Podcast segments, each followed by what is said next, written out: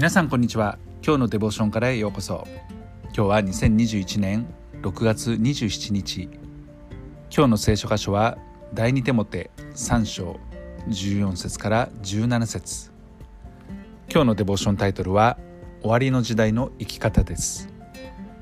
それでは聖書箇所をお読みいたします。しかしあなたは自分が学んで確信しているところにいつもとどまっていなさい。あなたはそれを誰から学んだか知っておりまた幼い時から聖書に親しみそれがキリストイエスに対する信仰によって救いに至る知恵をあなたに与えうる書物であることを知っている。聖書はすべて神の霊感を受けて書かれたものであって人を教え戒め正しくし義に導くのに有益である。それによって神の人があらゆる良い技に対して十分な準備ができて完全に整えられたものになるのである。パウルは終わりの時には困難の時代が来ると3章一節で言っていますけれどもぜひこのことは知っておかなければならないことなんだというふうに念をしてこの箇所で言っています。なぜこのことを知っておくことが大切かというと人々がどんどんどんどん神から離れていく。ようなことが起きるからですね。具体的にはこのように言っています、2節から5節の中でその時人々は自分を愛する者金を愛する者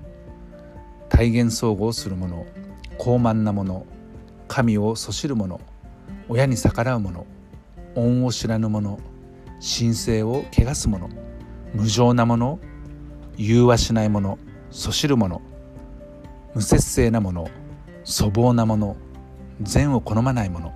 裏切り者乱暴者公言をする者神よりも快楽を愛する者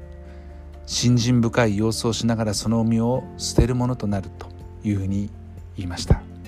そしてパールはこうした人々を避けなさいと忠告しています。それは厳しい現実が待っている。それが確かなことであるからというふうに言っていますね。一体キリストイエスにあって信心深く生きようとする者は皆迫害を受けます。悪人と詐欺師とは人を惑わし人に惑わされて悪から悪へと落ちていく。そのような世の中になっていくんだとパウロは言っていますね。そこで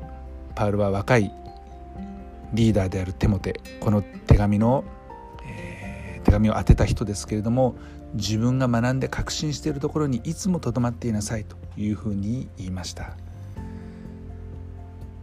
個人的にパウルは進めていますね。あなたがそれを誰かから学んだか知っておりまた幼い時から聖書に親しみそれがキリストイエスに対する信仰によって救いに至る知恵をあなたに与えうる書物であることを知っていますと。手元のことを知っているがゆえにパウロはそのように言ったわけです。そして聖書は